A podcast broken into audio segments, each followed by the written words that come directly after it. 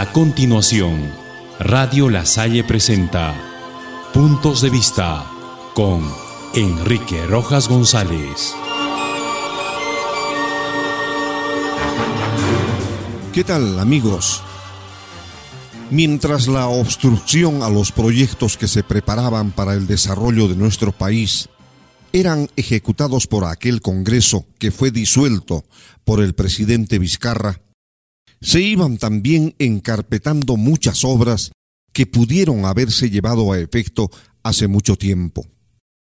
Es hora de pensar en un nuevo Perú, con millones de peruanos ávidos de ver a su patria con una nueva cara, una nueva imagen.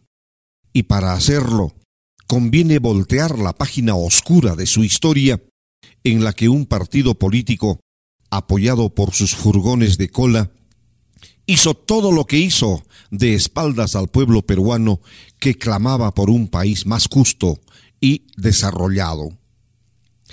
Atrás han quedado las imágenes en blanco y negro del desastre que le tocó vivir al país con la historia que todos conocemos.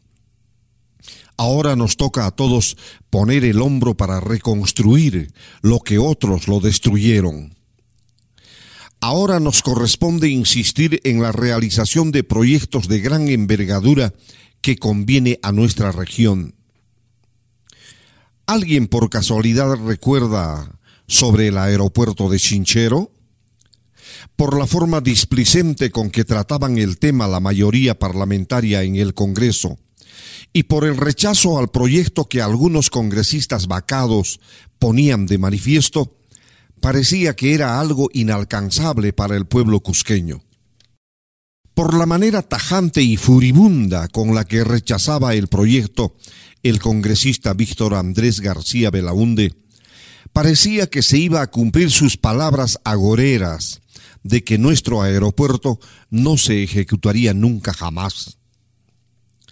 La construcción del aeropuerto de Chinchero es una obra que conviene ser ejecutada en nuestra región, por lo que todos nosotros estamos en el imperativo de defenderlo.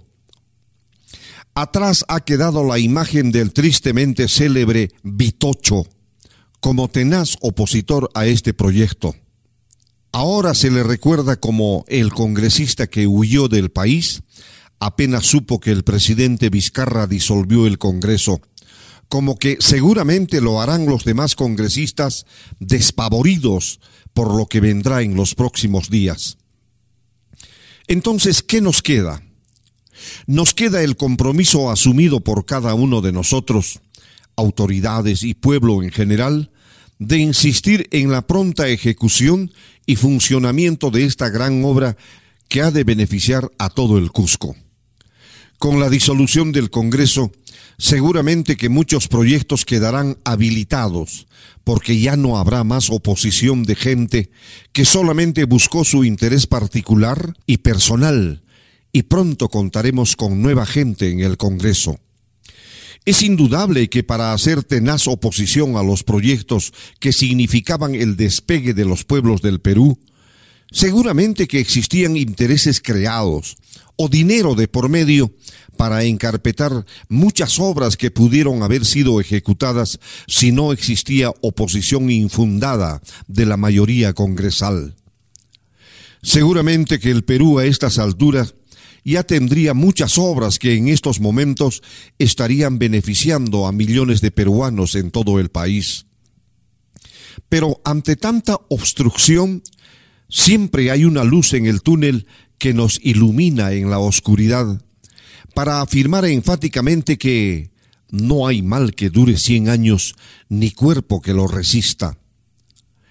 El Cusco y todas las regiones del país requieren honestidad y entrega de sus gobernantes. Si ello sucede, tendrán el apoyo franco y sincero de todos los peruanos. Pero si acaso la realidad nos muestra otra cosa, siempre tendremos la ocasión de demostrar que la fuerza del pueblo es incontenible cuando hieren su majestad. A partir del 30 de septiembre nos hemos quitado un gran peso de nuestras espaldas. Es el alivio de sentirnos más libres, lejos del abuso y la majadería de quienes ostentaban el poder para beneficio personal. Y tan igual como su lideresa que no acepta la derrota de las últimas elecciones generales y se sigue creyendo presidenta del Perú, así como se las ha creído Mercedes Araos, a quien el pueblo peruano la repudia. De igual forma vemos a los congresistas que hasta el lunes 30 lo tenían todo ahora no pueden creer que todo se desvaneció y se resisten a aceptar que el Congreso ha sido disuelto. Es hora de retomar acciones que nos permitan recuperar el tiempo perdido. Es hora de respirar tranquilos y de dormir sin sobresaltos, porque el peligro ha sido conjurado para la alegría de millones de peruanos. Hasta mañana.